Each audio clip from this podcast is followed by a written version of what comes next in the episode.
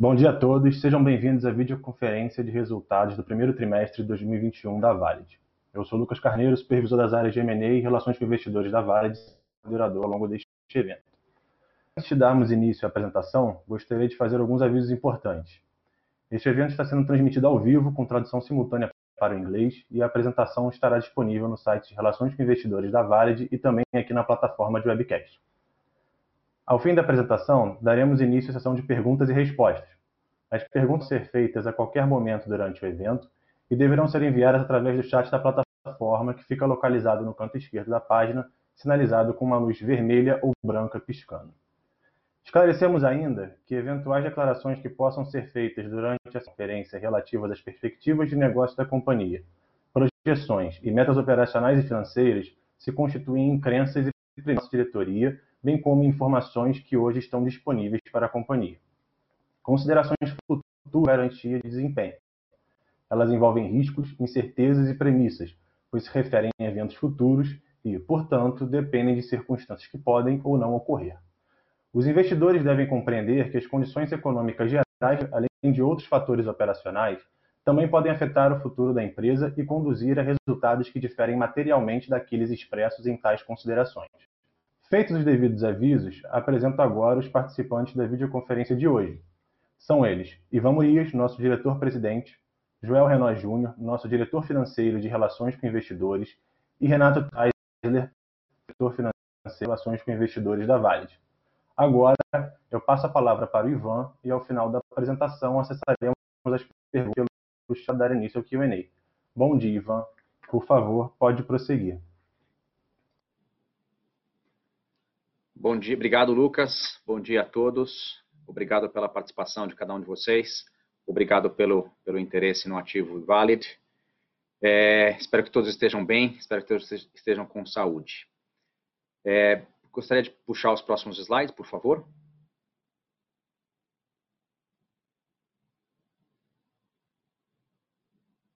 Próximo, por gentileza. Mais um. Perfeito. Obrigado. Pessoal, acho que dentre todas as mensagens do primeiro trimestre, eu gostaria de enfatizar as seis principais mensagens. A primeira delas é que, mesmo dentro do pior ambiente de negócios, associado ao momento mais crítico da pandemia no primeiro trimestre de 2021, a Valid obteve resultados crescentes em receita, em EBITDA. Grande parte desse crescimento veio associado aos negócios internacionais, que apresentaram um forte crescimento, especialmente associados ao segmento de telco global, que teve uma expansão forte de volume e também uma melhoria significativa no seu mix. O negócio de soluções governamentais, fortemente representado pela emissão de documentos, ainda segue fortemente impactado pelas medidas de distanciamento social. No entanto, ao longo desse um ano que a gente convive com a pandemia, existe um backlog potencial de aproximadamente dois trimestres inteiros de documentos a serem emitidos. Além disso, a companhia vem gradativamente aprendendo a trabalhar cada vez melhor dentro do ambiente pandêmico. Eu gostaria de ressaltar que o pior mês dentro do primeiro trimestre de 2021 representou uma volumetria de emissão de documentos maior do que o pior trimestre do ano de 2020, que foi o segundo trimestre é, do ano anterior. Nas nossas soluções para negócios, fortemente aqui representadas pelo segmento de smart cards, de bank cards, nós também tivemos uma forte, é, um forte crescimento nas receitas e, e no EBITDA, aqui impulsionados pelos crescimentos dos bancos tradicionais e também das fintechs e dos bancos digitais. Nas nossas soluções digitais, o grande destaque aqui é o aumento de representatividade para aproximadamente 19% das nossas receitas na América do Sul, o que segue representando o foco da empresa em transformar os seus negócios core rumo ao futuro da companhia. E, por fim, o sucesso da estrutura de capital, da evolução da estrutura de capital da empresa e das renegociações das dívidas no curto prazo permitirão não somente o alongamento de 11 para 20 meses nosso prazo médio, mas também maior segurança e conforto no caixa de curto prazo e maior segurança e conforto para a gente seguir transformando a companhia rumo ao seu futuro. Eu gostaria de passar a palavra para o Joel, que vai dar um detalhe maior de cada uma das verticais. Joel, bom dia. Bom dia a todos, pessoal. Muito obrigado por estarem aqui hoje conosco. Podemos ir para o próximo slide, por gentileza?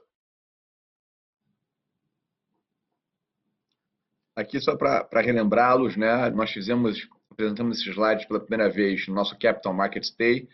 É, essa é a nova forma como nós vamos passar a nos comunicar é, e apresentar nossos resultados, nossa performance operacional financeira para o mercado.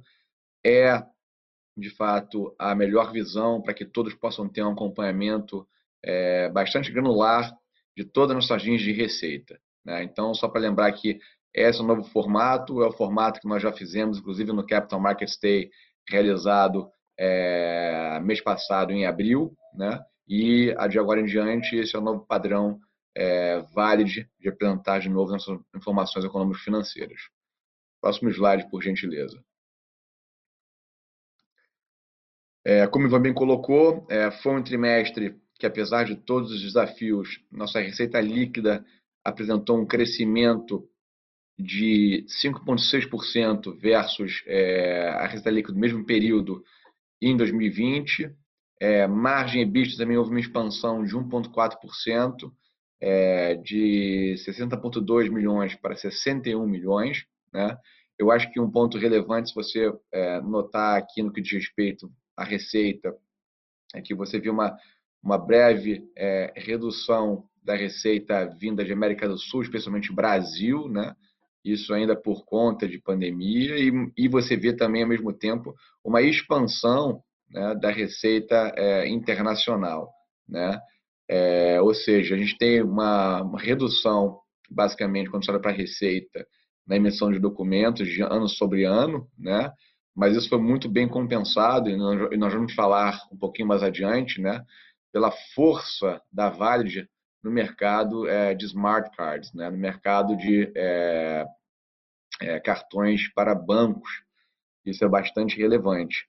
Outro ponto, outro highlight positivo em termos de receita é o nosso business de tele, telecom, né? que a gente é o telco global. Né? É, a receita crescendo quase 70% ano contra ano, né? e com uma margem EBITDA é, expandindo 9 pontos percentuais. É, isso tudo, de novo, reforça o fato de que a Valid, é, ainda as pessoas fazem essa, essa, essa é, correlação automática, não é apenas uma empresa é, de contratos com o governo, mas ela tem sim outras grandes fortalezas que estão levando, estão é, fazendo com, com, com que o nosso negócio continue se expandindo e crescendo de maneira sólida. É, próximo slide, por gentileza. Aqui a gente fala especificamente do que a gente fala, do que a gente chama de internacional, né? E também internacional ele engloba é, telco global.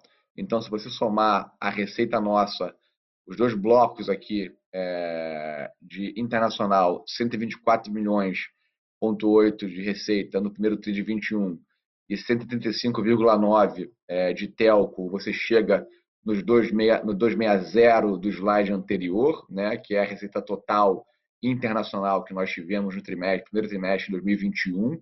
Né? De novo, é, aqui um grande destaque na, área, na arena internacional foi a nossa força no mercado de telecom. É, de fato, a Vale de hoje está posicionada como um grande player, provedor é, é, de cards é, para a indústria telecom. Temos como clientes é, as maiores empresas de telecomunicações do mundo. A receita apresentou uma expansão de quase 45% ano contra ano em dólares, né? e as margens beneficiadas por uma série de eficiências operacionais que nós, vimos, nós estamos implementando é, ao longo dos últimos vários meses, como, por exemplo, toda a nossa parte de logística. Né? Como vocês bem sabem, é, o mundo inteiro, por conta da pandemia, foi afetado em termos de cadeia de fornecimento e nós é, estamos conseguindo, felizmente, é, contornar essa situação, achando novas rotas logísticas, né, para que a gente possa é, receber é, esses cartões, esses cards é, de telecom é, on time, em tempo, né? e com isso suprir as demandas dos nossos clientes e, evidentemente, demanda muito por conta, especialmente nos Estados Unidos, da migração massiva para o 5G. 5G, de fato, é uma revolução. a mudança vai ser uma mudança substancial e nós estamos muito preparados para continuar servindo nossos clientes é, dentro do telco nesse sentido. É, um outro é, comentário aqui no que diz respeito a Estados Unidos é a performance nossa de cartões. É, a performance de cartões é, bancários né, para o sistema financeiro, ela, na verdade, sofreu um impacto é, negativo no primeiro TRI, porém a gente tem a convicção que esse impacto pode ser é, vir a compensado nos próximos trimestres, porque o que houve foi é, essencialmente shift na demanda, nos pedidos né, confirmados de alguns clientes. Né? Nós não esperamos que esses clientes deixem de fazer esses pedidos. Né? O mercado lá fora também é, continua bastante aquecido, nós estamos bem posicionados e existe sim uma expectativa nossa de que nos próximos trimestres de 2021 nós consigamos compensar é, esse shortfall de receita é, advindo de cartões é, nos Estados Unidos. Próximo slide, por gentileza. Agora, já voltando para Brasil, né, falamos de internacional, voltando para Brasil e soluções governamentais, né, VGS, né, Valid é, Governmental Solutions. Né. Aqui é, a gente segue novamente com o Ivan falando abertura, impactado pelas é, diversas medidas é, tomadas é, em todo o país é, de isolamento social, distanciamento, lockdown por conta dessa muito triste pandemia. Porém, existe um volume represado substancial, muito expressivo, é, de é, identificações, de IDs, de CNHs, né, que não foram emitidos, mas que serão emitidas, né, terão que ser emitidas. Né. Nós esperamos é, que a gente consiga é, absorver esse backlog já nos próximos trimestres. A gente já percebe uma melhoria significativa é, no mês de abril e essa tendência vem se confirmando agora também em maio, né? À medida que você vai vendo uma abertura mais ampla da economia como um todo, né? E, e com isso a gente tem uma convicção de que essa, esse achatamento de receita e de EBITDA, consequentemente, que houve no primeiro trimestre do ano, né, comparativamente ao primeiro trimestre de 2020, é, esse efeito é, certamente vai ser modificado nos próximos é, trimestres é, na operação é, de soluções para governos. Né? A gente não acha, novo, não é convicção do management team, é, que nós vamos ver uma performance é, chegando aí a 73 milhões de reais de receita líquida em um TRI. Né? Esse não é o valor com o qual nós trabalhamos internamente. Próximo slide, por gentileza. VBS, de novo, Brasil, VBS, a parte nossa de Business Solutions, né, soluções é, para indústria, né, soluções para negócios. Né, é, nós temos uma, um dos grandes highlights é, do trimestre, né? uma demanda, novamente, extremamente aquecida para smart cards. Né? A gente vê esse movimento é, brutal hoje de diversas fintechs, os grandes bancos tradicionais também se reinventando, né? E de fato uma maneira como é, todos esses players entenderam que eles podem acessar esse, esse, essa população gigantesca do país hoje, que ainda é desbancarizada ou subbancarizada, é através do plástico, né? é através da emissão é, de cartão de débito, cartão de crédito e afins. A companhia possui equipamentos em sua planta fabril é, na Sorocaba é, que são state of the art. É, muito, a companhia está muito bem posicionada para surfar essa onda de fato estamos surfando essa onda. Né? Um grande um grande um grande highlight do trimestre de, de, de 2021, esse nosso primeiro tri, é, a nossa receita teve uma expansão de mais de 80% é, ano contra ano. né, aqui em Business Solutions, né? E muito disso drivado exatamente pelo que eu falei, né?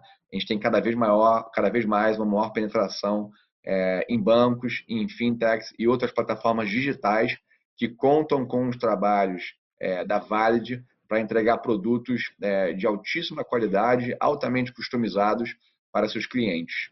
Né? É, em termos de margem EBITDA, é, com o crescimento da receita, a gente também vê uma expansão é, bastante relevante no nosso EBITDA, tanto em termos absolutos quanto em termos de margem, né? em, termos de, em termos de pontos percentuais, quase que dobramos é, o nosso EBITDA e o número absoluto chegou em 11,7 milhões de reais, uma comparação ano contra ano. Né? Isso é fruto, de novo, do crescimento da receita, claro, e também é, diluindo custos fixos da operação e, além disso, como mencionei, uma eficiência fabril maior, né? além de uma gestão de suprimentos ainda mais eficaz por parte do nosso time. Próximo slide, por gentileza. VDS Brasil, é, aqui é, são as nossas soluções já digitais, é, muito relevante ressaltar para todos, né? Que hoje é, soluções digitais feitas, incubadas e criadas pela Valid já representam quase que 20% do total das nossas, total das nossas receitas é, é, da América do Sul, né? E já possuem margem de vista positivo, né? É um business que a gente pode, se a gente fosse olhar de uma maneira standalone, né? É maneira individual é, dos nossos demais negócios, né? Já seria uma startup é, de muito grande sucesso, né? Uma receita líquida no primeiro trimestre de 42,7 milhões de reais, com um crescimento de 50% ano contra ano. É, isso é muito expressivo, né? E saindo de EBITDA negativo ano passado, de um milhão, e entrando agora na arena do EBITDA positivo de quase 3 milhões de reais. Né? Então, não só seríamos já uma grande startup, mas seríamos também já uma startup é, com uma escala de receita bastante interessante e geradora de caixa é, medida pelo EBITDA, né? o que no mundo de tecnologia, como vocês aí todos sabem bem, às vezes é um grande desafio que as empresas possuem. Né? É, alguns destaques eu já mencionei, o EBITDA, né? a representatividade dessa receita digital é, no que diz respeito à receita total nossa vinda de América do Sul. E um outro detalhe importante é, que a gente quis fazer a questão de dar um highlight né, é, é nossas soluções para smart cities, né, para cidades inteligentes. Hoje nós estamos em nove estados, né, em mais de 30 cidades, e nós enxergamos que existe um potencial de expansão bastante relevante e estamos trabalhando firme nesse sentido. Próximo slide, por gentileza. O nosso EBITDA, como eu comentei anteriormente, apresentou uma leve expansão é, versus 2020, o que é muito positivo, tendo em vista que o primeiro tri desse ano nós também sofremos bastante com é, lockdown, com medidas de distanciamento, isolamento, é, diversas, diversas, é, é, é diversos órgãos fechados, né? E além disso, nós também fizemos nesse primeiro trimestre uma provisão para a consolidação é, Fabril que está em curso. Como já anunciado no mercado anteriormente, nós estamos é, racionalizando a nossa base de ativos Fabris no Brasil. É, consequentemente, estamos é, colocando à venda a nossa planta em São Bernardo do Campo, migrando as operações de São Bernardo do Campo integralmente para Sorocaba, né? E o mesmo será feito com nossa planta localizada no Rio de Janeiro, no Caju. Isso, é, Bernardo do Campo, para Sorocaba já é algo que nós estamos executando é, nesse momento e a planta do caju algo que nós faremos é, mais para o final do ano. Com base nessa provisão, a gente parte de um EBITDA ajustado é, abaixo do que seria o EBITDA é, expurgando essa provisão. É, o comportamento das linhas entre EBITDA e lucro líquido, se você repara que ano contra ano é, é muito parecido. Né? o grande um grande detalhe aqui é em é, receitas e despesas financeiras. É, em 2020 você teve um volume maior, é, 2021 você já viu um volume é, bastante, é, bastante inferior, né? Isso é muito em conta do trabalho que nós estamos fazendo com os bancos credores da companhia. Próximo slide. É, aqui, em termos de fluxo de caixa, né, a gente vê uma demanda, de novo, superaquecida em smart cards, é, SIM cards, é, telco, né, de fato, requer um nível de estoque.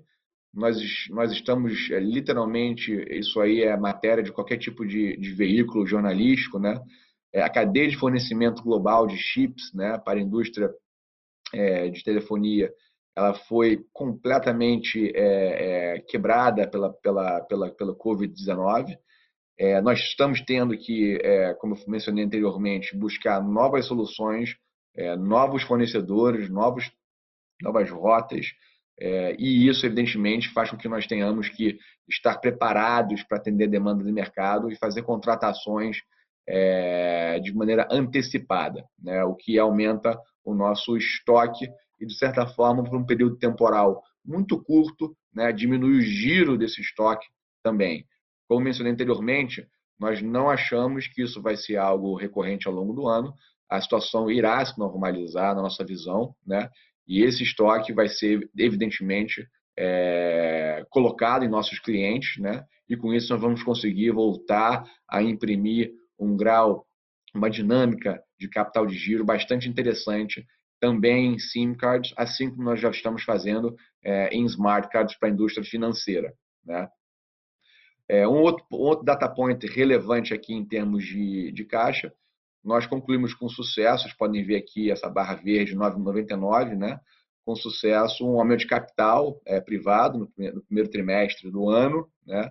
trouxemos quase 100 milhões de reais é, para o caixa da companhia e, além disso, também é, finalizamos negociações importantes é, com bancos parceiros, que é essa linha de empréstimo, em que existe aqui os 111,2 milhões de reais positivos.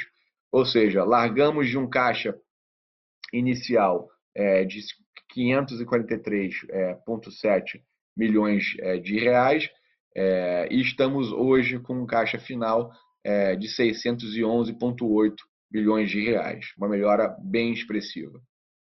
Próximo slide. Aqui a gente fala, faz um, um, um double click na nossa estrutura de capital. Como mencionei para vocês anteriormente, o aumento de capital foi concluído no primeiro trimestre desse ano. Trouxemos 99 milhões de reais para o caixa da companhia, um aumento de capital privado feito para a nossa base de acionistas, adesão maciça dos nossos investidores, um grande voto de confiança que todos nos deram. Lembrando que esse aumento de capital ele foi realizado é, através é, do lançamento de ações grampeadas com bônus de subscrição. Esses bônus de subscrição já estão sendo negociados no ambiente da B3 sob o ticker de VLID11, né? podem ser comprados qualquer investidor, e eles dão o direito de converter um bônus em uma nova ação da companhia em duas janelas do ano que vem, em março e em setembro de 2022. Né? O preço de strike, o preço de exercício desse bônus né, é 10,96, ou seja, hoje a ação da companhia já está sendo negociada acima de 10 reais, e assumindo que no ano que vem, nas duas janelas, em março e setembro, ela esteja acima de 10,96, você que é detentor de um bônus de subscrição da Varig, você pode automaticamente converter esse bônus em ação da companhia a, a, a 10, é, é 9,5. Né?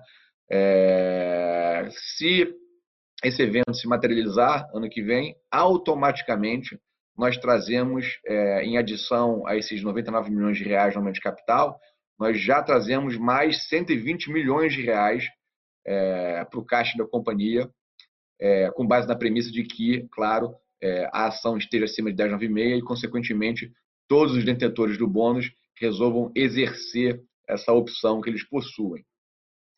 A gente segue firme é, discutindo com nossos bancos credores a reperfilação, né, o alongamento das nossas dívidas. Nós já concluímos com o Banco Safra essa renegociação no valor de 30 milhões de reais. Já concluímos também com o Banco BTG Pactual essa renegociação no valor de 50 milhões de reais. Conseguimos uma nova linha de crédito com a Caixa Econômica Federal em preços extremamente competitivos, no valor de 70 milhões de reais. A Caixa, e hoje nós e Caixa, estamos inclusive é, explorando o que mais podemos fazer juntos em termos de parcerias comerciais. Né? É, existe um grande fit estratégico entre os negócios da Vale e da Caixa Econômica. E estamos agora, é, literalmente, com base no fato relevante publicado semana passada, é, no meio da nossa oitava emissão de debêntures. Né? Essa oitava emissão de debêntures ela pode chegar até um valor total de 700 milhões de reais.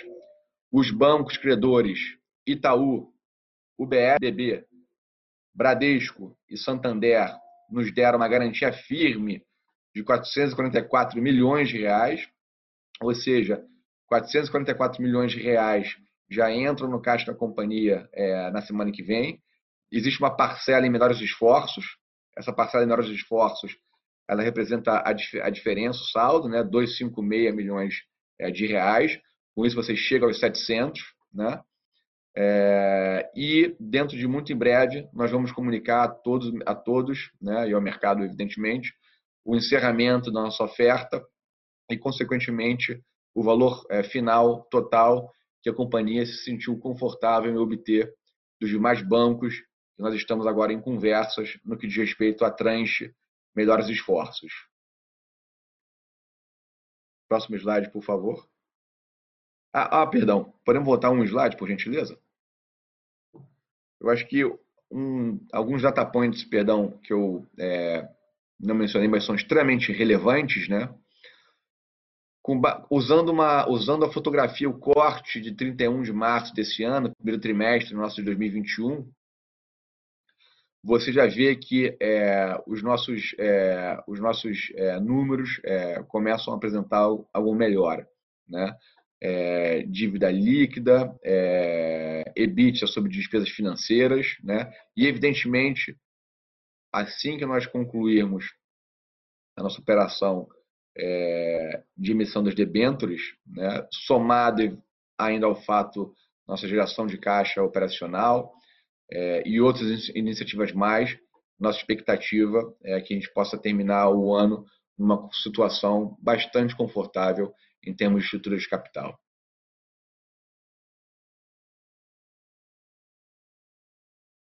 Próximo slide. Ivan, por favor. Obrigado, Joel.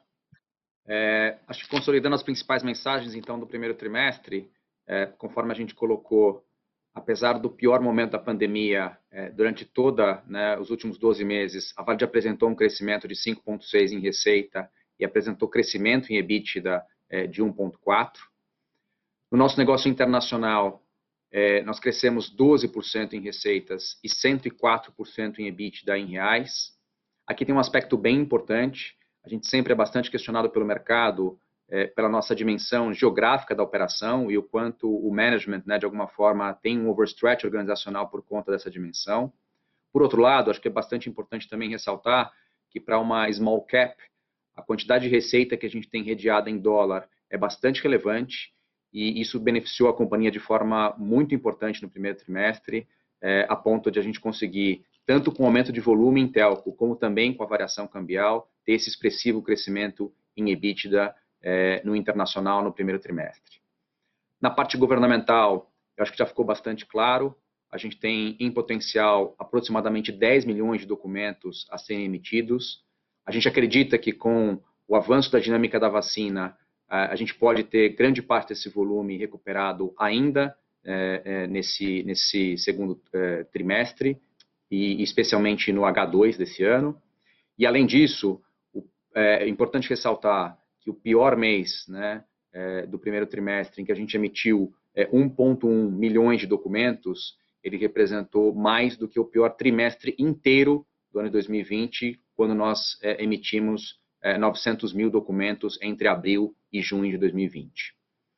Na parte de Business Solutions, como o Joel bem colocou, é, em função próprio, uh, da própria dinâmica dos bancos tradicionais, o fechamento de agências, o redirecionamento de clientes para novas agências, mas muito uh, fundamentalmente em função dos bancos digitais e das fintechs, nosso crescimento uh, tem sido bastante expressivo na, nas, nas receitas de business solutions e também somado à eficiência, o nosso EBITDA cresceu aproximadamente 93% nesse primeiro tri.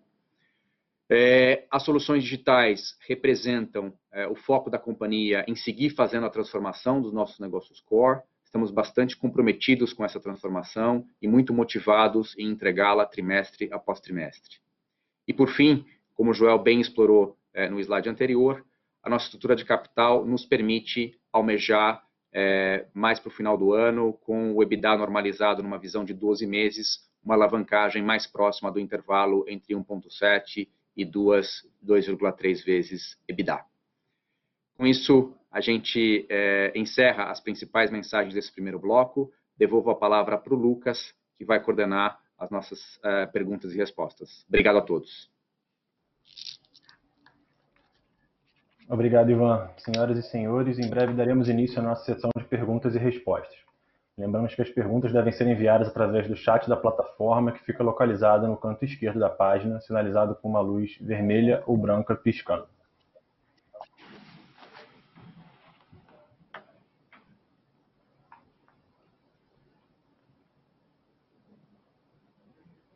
A primeira pergunta uh, vem do Henrico Trota, do Itaú BBA, e também uma pergunta semelhante a que o Marcos Rodrigo Carneiro, da CL4 Capital, mandou para a gente. Então, Vou mandar as duas juntas aqui.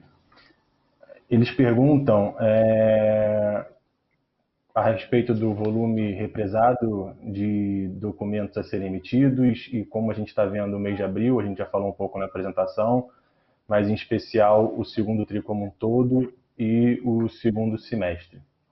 Ivan, por favor, obrigado Henrique, obrigado Marcos. Obrigado, Henrique e Marcos, pelas, pela participação e pelas perguntas. É, como vocês podem ver pelo número da apresentação, o primeiro TRI, é, olhando como base 100 a volumetria que a gente tinha pré-pandemia, o primeiro TRI, é, apesar de ser um momento muito crítico da pandemia, como a gente bem falou, ele está representando aproximadamente 70 dessa base 100.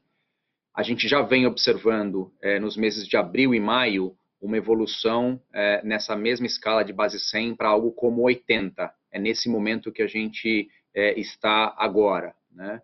É, conversando com todos é, os órgãos né, governamentais, estaduais, e a perspectiva de abertura de slots e postos de atendimento, a gente imagina é, que para o final do segundo trimestre aqui, a gente possa já estar mais próximo de um range entre 90 e 100, né, é, dessa base 100 pré-pandemia, é, e é muito possível que com esse backlog de 10 milhões é, é, de documentos não emitidos e os vencimentos das CNHs, né, é, que de fato puxam né, o, o, cidadão de volta para a emissão, que a gente possa atingir um volume acima é, da base 100 pré-pandemia no segundo semestre, e aí sim é, ter um segundo semestre mais profícuo nas soluções governamentais aqui do Brasil.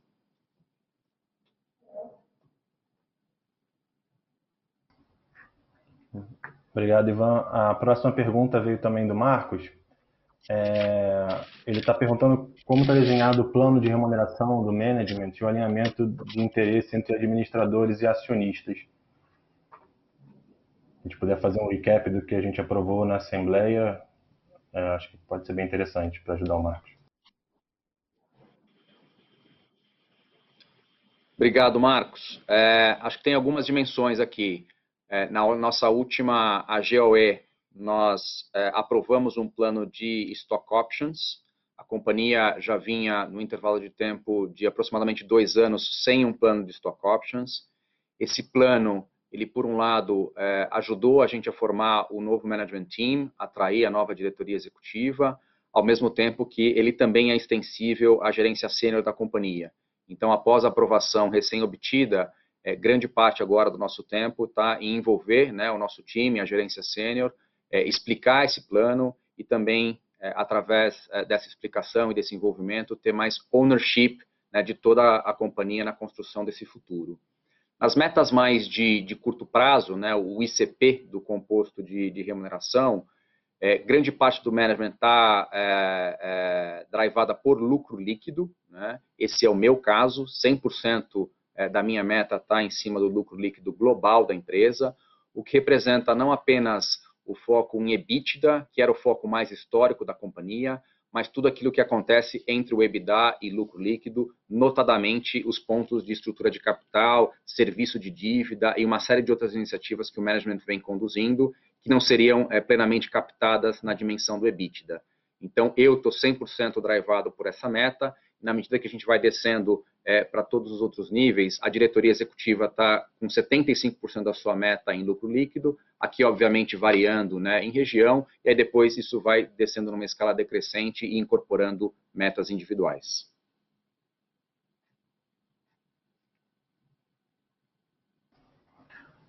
A próxima pergunta vem do Guilherme Nunes, da Condor Insider. Ele tem duas perguntas, na verdade. Uh, ele pergunta sobre o 2T21 de uma forma mais geral. A gente já falou um pouco da, da parte de VGS, emissão de documentos. Ele pergunta como está vendo o cenário para o 2T. E ele pergunta, com o retorno dos consumidores às lojas, a possibilidade crescente de pagamento via Pix, como vocês visualizam o impacto disso na linha de emissões de cartões? Ivan, por favor. Guilherme, obrigado pela tua participação, obrigado pela tua pergunta. Acho que de uma maneira geral, a gente tem percebido é, uma sequência daquilo que foi colocado aqui no primeiro TRI. Então, na parte de documentos, VGS, a gente já explorou bem, quando a gente olha o internacional, a gente percebe é, uma sequência da expansão de volumetria no business de telco e também uma sequência da margem, na medida que grande parte desse aumento de, de EBITDA está é, focado por um melhor mix. As geografias que seguem é, sustentando a receita são geografias de bom mix de margem para a companhia. Nas soluções de business solutions, né, como a gente colocou aqui, drivada pelos cartões e fintechs, a gente ainda segue num, num bom momento e o mesmo para soluções digitais. Então, de uma forma geral, a gente percebe as mesmas tendências eh, se repetindo em todos os negócios da companhia, com uma ligeira melhora em ascendência da parte de emissão de documentos. A segunda pergunta, é, qual que era aqui, Lucão? A respeito de PIX e Bankcards, né? Perfeito, Ivan, exatamente. Isso, a respeito de PIX. Aqui, Guilherme, assim, é uma dinâmica que também tem um certo exercício de, de futurologia, né? Mas, é, é, por outro lado, a companhia vem investindo bastante na expansão, inclusive da sua capacidade fabril para atender o segmento de bankcards, porque tem algumas dinâmicas aqui acontecendo, né? É, por exemplo, quando você tem os bancos tradicionais que estão fechando agência, todo fechamento de agência, como muda o número da sua, da sua agência, você tem uma emissão de cartão. Então, isso tem um volume expressivo vindo especialmente dos bancos tradicionais, o que é meio contraintuitivo. Né? Na parte das fintechs, é, os Nubanks, os C6, né, é, é, os XPs, assim, toda, toda essa base de bancos novos também tem aberto as suas contas digitais e um instrumento que tangibiliza né, a relação do cliente com o banco acaba sendo é, o cartão físico. Isso também tem é, alavancado bastante o nosso, o nosso volume. Um terceiro ponto, na medida que a gente tem os RAPs, iFoods e etc., também entrando no segmento de vale-refeição, vale-alimentação, alguma volumetria também é, é, vem daí. E, por fim, é, embora é, o PIX, é, por um lado, ele revolucione a indústria, por outro lado, a gente também tem grandes players, né, como Visa, Mastercard e os próprios bancos, que também tangibilizam a sua experiência através de um cartão físico. É, eu acho que é uma briga cujo, é, cuja dinâmica a gente não vai conseguir compreender no dia a dia, no trimestre a trimestre, a gente vai precisar passar um pouco mais de tempo para a gente olhar em retrospectiva é, e ver como é que isso evolui, mas de fato é, esses outros agentes também têm feito é, um bom trabalho para que é, essa relação seja sempre tangibilizada por um ativo físico. Então acho que nesse sentido a gente ainda percebe é, é, o mercado bastante promissor nos próximos anos, especialmente nos próximos trimestres. É, eu ia acrescentar apenas só, é. perfeitamente, ia responder a pergunta. O plástico ainda é a ferramenta com que você de fato consegue fidelizar ou criar algum tipo de lealdade né, é, da pessoa bancarizada, subbancarizada ou recém-bancarizada junto à sua instituição. Né? Seja você um neobank, seja você já um banco tradicional estabelecido. Né? Então, hoje, é, eu particularmente, acho que a, e a gente aqui enxerga é, PIX, é, cartões, é, de uma forma geral, como é, métodos complementares de pagamentos. Né? E a gente continua percebendo a indústria, como você mencionou, extremamente aquecida. Né? É, existia um mito de que o Pix é, poderia vir é, a, a, acabar com o cartão de débito, né? porque nesse início do Pix é, são funções é, muito semelhantes, porém não é o que nós estamos vendo na prática. E, novamente, existem outros diversos fatores alavancas, como bem pontuadas, é, no mundo é, financeiro né, acontecendo, que também faz com que a gente tenha uma convicção é, de que essa demanda é, aquecida que existe hoje deve perdurar aí pelo um futuro próximo é, bem relevante.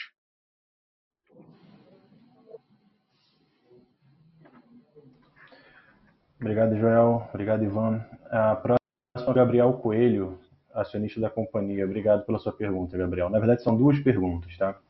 Uh, ele pergunta sobre a escassez global de chips e semicondutores vista atualmente, afeta de que forma a companhia e quais ações a companhia visa tomar frente a esse novo desafio na indústria? Essa é a primeira pergunta. Uh, e a segunda, em virtude das baixas contábeis e provisões registradas, é possível verificar um descasamento entre lucro contábil e fluxo caixa gerado. Podemos esperar mais registros de provisões e ajustes contábeis nos próximos trimestres? Eu posso começar com o final, Ivan? O que você acha? Claro. Com a, segunda? Só para. É, obrigado pela pergunta. É, esse trimestre, diferentemente dos, dos últimos trimestres, é, a única provisão que nós fizemos, é, é, one-off, foi de fato a desmobilização da planta de Sorocaba. Né? Isso foi no valor de 3 milhões de reais. É, se você olhar os últimos trimestres da companhia, né, até mesmo eventualmente alguns últimos anos, né, esse valor é muito inferior a qualquer, a qualquer outro tipo de provisão que a companhia tenha feito é, no que diz respeito a qualquer outro tipo de iniciativa, né? Então, é, como a gente mencionou é, no nosso release, é, no nosso annual release, é, e no nosso call com os investidores, quando nós fechamos 2020, né? E também reforçamos a mensagem é, no nosso Capital Markets Day, é, a gente não espera é, qualquer tipo de provisão material relevante no que diz respeito às nossas linhas de receita, né, como foi ocorrido, como ocorreu no passado. Né? O mesmo se aplica a investimentos, a, a, aquisições que foram feitas de participações setárias no exterior. A gente não possui é, nenhum esqueleto no armário nesse sentido. Né? O que pode ocorrer sim é exatamente o que ocorreu nesse TRI. Né? Fizemos uma provisão, 3 milhões de reais, decorrente do curso usual dos nossos negócios. Né? Nós estamos racionalizando nossa base de ativos, né, Fabris, concentrando todos os nossos esforços Fabris em Sorocaba, colocando a planta somerada do campo à venda. Mesma coisa, como mencionei, será feito mais adiante no futuro, nesse ano, no que diz respeito à planta do caju, né? E em Sorocaba, além disso, nós estamos aí negociando é, um sale leaseback, né? A companhia não precisa ter ativos é, é, fixos em seu balanço, ela pode ser, pode ter um balanço muito mais leve. E a nossa expectativa é que com esse sale leaseback, né? Não só nós, tra, tra, é, nós é, sejamos capazes de trazer mais caixa ainda para o balanço, para o ativo circulante da companhia, como, evidentemente, também a gente consiga ter é, o benefício fiscal da dedutibilidade das despesas com sale de back para fins de apuração do nosso lucro, é, lucro contábil.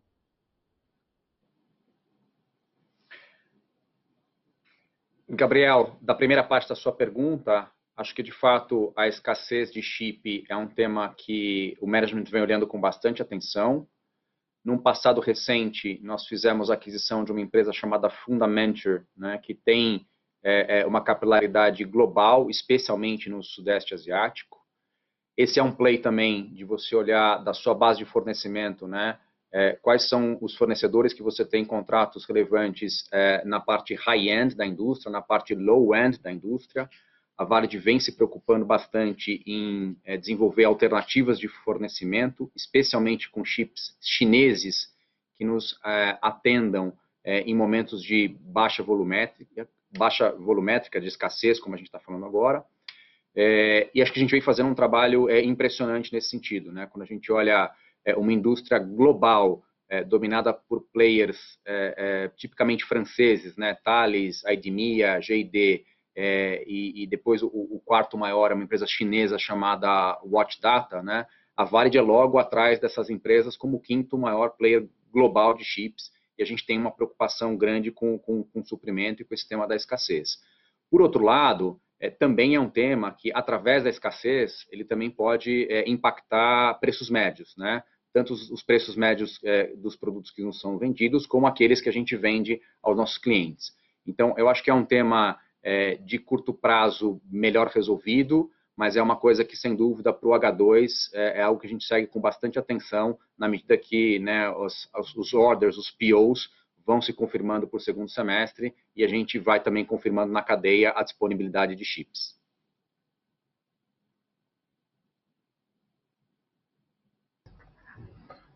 Próxima pergunta vem do jogo Lisa, da Amazônia Capital. É, falar um pouco sobre o último mês e, e do Vale de Labs e se vocês já vislumbram algum novo projeto que a companhia acredita poder, que deve investir mais de maneira mais pesada. Obrigado pela tua pergunta, Diogo. Acho que assim como a gente colocou no último Capital Markets Day, eu acho que é, os últimos seis meses foram meses de grande é, aprofundamento e, e, e, desenho da estratégia futura da companhia. Né? E como produto desse trabalho construído junto com, com a BEM, a gente criou quatro verticais, né? A vertical de ID, a vertical de Pay, a vertical de Link dos objetos conectáveis e a, e a vertical de Smart Cities. Né?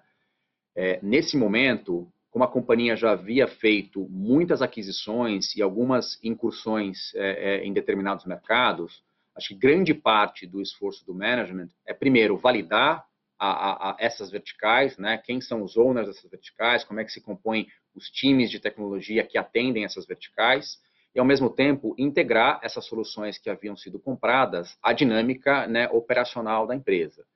Então, nesse sentido, eu esperaria no curto prazo menos uma dinâmica de é, aceleração via aquisição, M&A ou qualquer coisa nesse sentido, embora a gente não esteja fechado mas a gente está muito mais voltado nesse momento para dentro e para reorganizar essa, essa, essa plataforma, né, essas plataformas que foram adquiridas.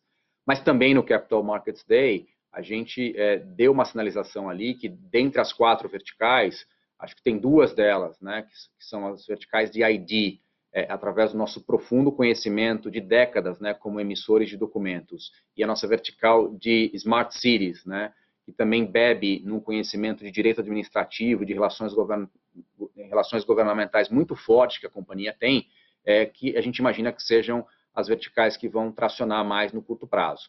E na medida que essas verticais vão tracionando, a gente vai né, numa, num, num, pensamento aqui típico de make or buy, vendo que tipo de tração essas, essas verticais têm, que tipo de negócios que elas derivam e como é que a gente pode avançar incorporando margens dessa cadeia para dentro da companhia.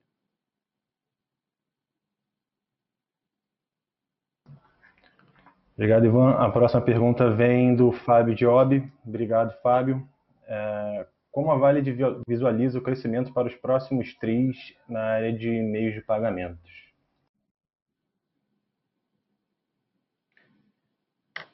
Obrigado, Fábio, pela tua participação, pela tua pergunta. Aqui não muito diferente daquilo que a gente já comentou. A companhia vem investindo é, no seu parque Fabril para, inclusive, é, aumentar a nossa capacidade de atendimento aos nossos, aos nossos clientes. E na ponta demandante, a gente vê um mercado ainda bastante agitado dos bancos tradicionais, é, das fintechs e das plataformas digitais. Então, na parte de, de meios de pagamento, a gente ainda vê é, uma dinâmica que muito possivelmente é, perdure até o final do ano de bastante aquecimento.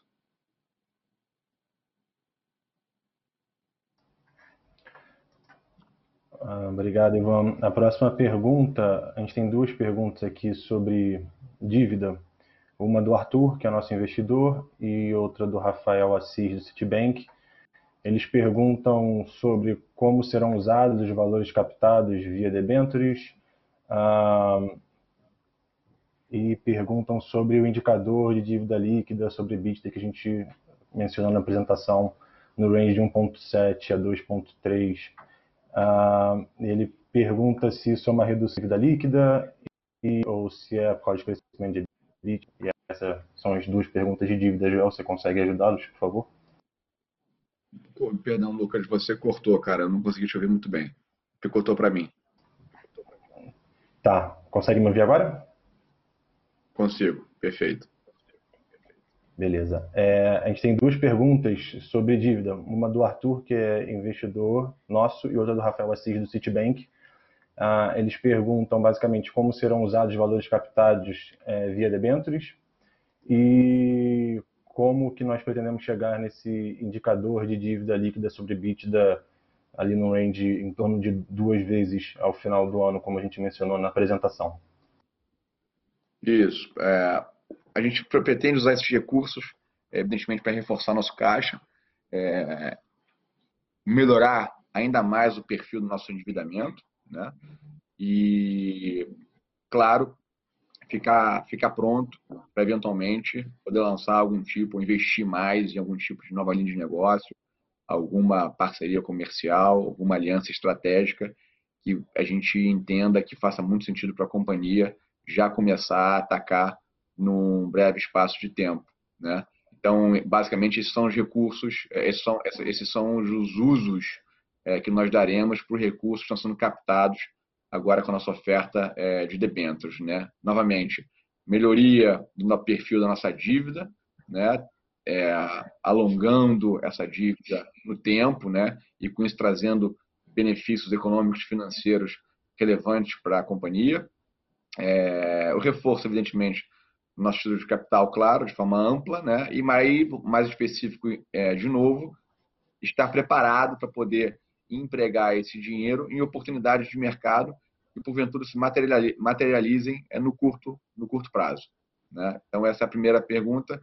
É, a segunda pergunta, o nossa, a nossa a redução do nosso índice de alavancagem medido pela é, pelo, pela, pela métrica de dívida líquida e EBITDA, né? ela vem basicamente desse nosso exercício é, de renegociação da dívida que vence em 2021, né? É, esse alongamento que nós estamos aí é, finalizando é, com o mercado e com os bancos, né? somado, claro, à geração de caixa operacional da companhia, que certamente vai ser uma geração de caixa operacional, assim como foi no passado, na nossa visão, é, é bem interessante, né? E por fim, é, nós temos eventos extraordinários, né, que nós não podemos descartar, né? Como mencionei anteriormente, é, nós já fizemos aumento de capital, né? Nós estamos agora no processo de é, desinvestimento nossas plantas fabris para concentrar nossos esforços em Sorocaba. Em Sorocaba nós temos o sale leaseback, né, sendo também é, negociado, né? E temos também uma fizemos junto com a Bem, né, uma revisão global do nosso portfólio de ativos e concluímos que Brasil é a prioridade, o mercado é gigantesco e a Vale tem fortalezas únicas para poder jogar e vencer no Brasil. Com isso, nós também esperamos poder, é, em algum momento no futuro próximo, é, anunciar alguns potenciais desinvestimentos de ativos não mais relevantes para a atual é, estratégia da companhia. Obrigado, Joel. É, a gente recebeu mais uma pergunta aqui do Arthur e do Marcos Rodrigo Carneiro, que são nossos investidores. Eles perguntam sobre capital de giro. É, perguntam sobre se algo mais explica o aumento dos estoques além da dinâmica dos chips, se a emissão de documentos represados pode ter alguma relação com isso e sobre contas a receber, que aumentou nesse trimestre. Obrigado, Arthur. Obrigado, Marcos. Qual foi o ponto com, com relação a contas a receber, Lucas? De novo você cortou, perdão. Eu peguei a primeira parte da pergunta. É, eles perguntam sobre o aumento no contas a receber no trimestre. Se podem dar alguma clareza sobre isso. Sim. É, vamos lá. É, no que diz respeito a capital de giro, é estritamente um reflexo da dinâmica que a gente comentou antes sobre é, cartões para a indústria é, de telecom. Né? Então, de fato, a gente está tendo que se preparar no meio dessa, dessa loucura causada pela pandemia para poder possuir, ter em estoque, em inventário, né, é, a matéria-prima necessária para satisfazer os pedidos dos nossos clientes. Né? É, esse é o ponto no que diz respeito a capital de giro. E nós temos sido muito disciplinados é, no que diz respeito à dinâmica de capital de giro como um todo. Né? Eu já mencionei isso algumas vezes. É, nós estamos conseguindo, é, com muito sucesso, aumentar nossos prazos médios de pagamento. Nós estamos conseguindo, ao mesmo tempo, também reduzir nosso prazo médio de recebimento. É, isso vem nos ajudado bastante. Porém, mais uma vez, é, fomos todos aí, é, não só nós, mas a indústria como um todos, né, é, disruptados para essa quebra da cadeia de fornecimento global causada pela pandemia e com isso nós tivemos sim que fazer é, um esforço maior é, que consumiu o nosso caixa em termos de adquirir matéria-prima para estarmos prontos para atender uma demanda que existe dessa indústria. Né? No que diz respeito a. Perdão, qual a segunda parte, Lucas? Já pergunta. Capital de giro foi a primeira, a segunda foi quantos a receber. É, no que diz respeito a, contas, a, a, aumentos contas a receber, né? É, esse aumento vem basicamente é, nossa divisão é, de identificações. É, nós estamos aí é, aguardando sempre os órgãos públicos estavam fechados, né? É, pela pandemia, não estavam operando e à medida que eles forem reabrindo, à medida que, à medida que as restrições de isolamento, de distanciamento, os lockdowns, os lockdowns forem é, gradualmente retirados, isso já está acontecendo, né? fatalmente a gente vai ver essa linha de contas a receber do nosso balanço reduzindo é, para patamares é, normais, né? porque os órgãos vão voltar a operar e, consequentemente, nós vamos começar a receber esse caixa em nosso ativo circulante. É, e só complementando aqui, Lucas, da dinâmica de capital de giro, que foi a primeira parte da pergunta, isso tem muita relação com a pergunta que o Gabriel nos fez com relação à escassez. Né? Nós terminamos um quarto trimestre é, de uma forma muito enxuta é, com relação ao capital de giro da companhia. Agora, na iminência de uma potencial escassez, tanto de chips telefônicos como de chips bancários, e pela relevância desses dois segmentos de negócio para a companhia, a gente também não tem poupado esforços, como o Joel colocou, é, em se estocar é, para que a gente possa dar conta de uma demanda que, na nossa visão, é constante e crescente. Então, é mais dinâmica competitiva né, e, e estratégia de competição do que é, mismanagement ou management é, de, de, capital de giro no, no, no estrito senso é, da gestão dessa linha. Obrigado, Ivan. Obrigado, Joel. Um, vou ler aqui agora a nossa última pergunta e eu coloco também com investidores à disposição dos interessados, caso, caso tenham alguma pergunta adicional posteriormente. A última pergunta vem então do Leonardo Silva, que é investidor da companhia. Ele pergunta sobre uh, o nosso VDS. É como vocês enxergam especificamente em VDS ele até cita aqui também a Mitra, é, estamos, estamos ganhando escala na Mitra. É, bom, Ivan, pode, por favor, ajudar o Leonardo? Perfeito, Leonardo. É, obrigado pela tua participação e pergunta. É, como a gente falou muito no Capital Markets Day, eu retomo o tema dos nossos quatro pilares, né? Valid ID, Valid Pay, Valid Link e Valid Smart Cities. É, cada um desses negócios é, já bebem em negócios é, core que a companhia opera há muito tempo, né? E grande parte do desafio do management tem sido criar a versão digital de cada um é, desses negócios. Então, de fato, como a gente ressaltou na apresentação e você é, na sua pergunta, a Mitra é, é uma das iniciativas de Smart Cities que bebe muito no conhecimento de direito administrativo, na reputação e nas uh, uh, relações governamentais que a companhia faz há bastante tempo com sucesso. E aqui, é, vou citar é, um exemplo, a gente tem é, um, um, produto chamado Empresa Fácil. Né? Das cinco instâncias é, de abertura é, de, de, qualquer empresa né, no país, três dessas instâncias acontecem em nível municipal. Então, a gente tem um produto, por exemplo, que acelera né, a abertura é, de, de empresas por todo o país. Então, esse é um produto que deixa uma jornada que é uma jornada tipicamente cheia de atritos, numa jornada muito mais lean e fácil. da mesma forma como a gente também falou no Capital Markets Day, a gente tem outras soluções para cidades que fazem rastreamento, por exemplo, de área coberta para atualização de base de PTU. Né?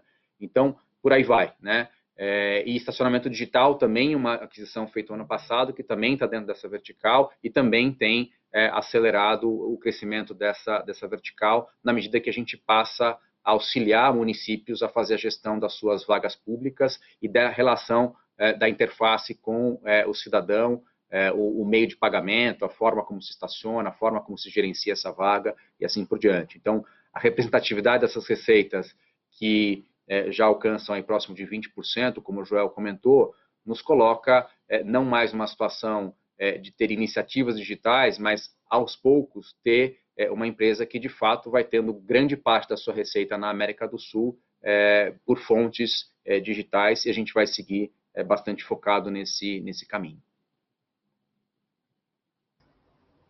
Obrigado, Ivan. Então, essa foi a nossa última pergunta, e com isso encerramos aqui a nossa sessão de perguntas e respostas. Agradeço o interesse de todos os participantes, ficamos à disposição. Vamos por aqui a nossa videoconferência de resultados do primeiro trimestre. Obrigado. Eu também, eu também agradeço a todos e gostaria só de fazer um agradecimento é, último e público ao Joel. A gente divulgou o fato relevante na semana passada. Joel parte aí para um desafio pessoal para ser CEO de uma, de uma health tech. É, foi um tempo curto, mas um tempo de muitas entregas. É, publicamente, obrigado a você, Joel. E também, é, conforme o fato de, é, relevante divulgado na última semana, a gente dá as boas-vindas aqui ao Renato Tisler, que passa a ser é, o nosso CEO, é, CFO a partir da semana que vem, com bastante experiência aí. A gente também está muito feliz de ter o Renato no nosso time. Obrigado a todos pelo, pela participação, obrigado a todos pelo interesse e tanto a nossa área de RI como toda a companhia seguem à disposição para perguntas futuras que possam surgir. Muito obrigado, um ótimo dia a todos. Bom dia. Bom dia. Bom dia. Bom dia.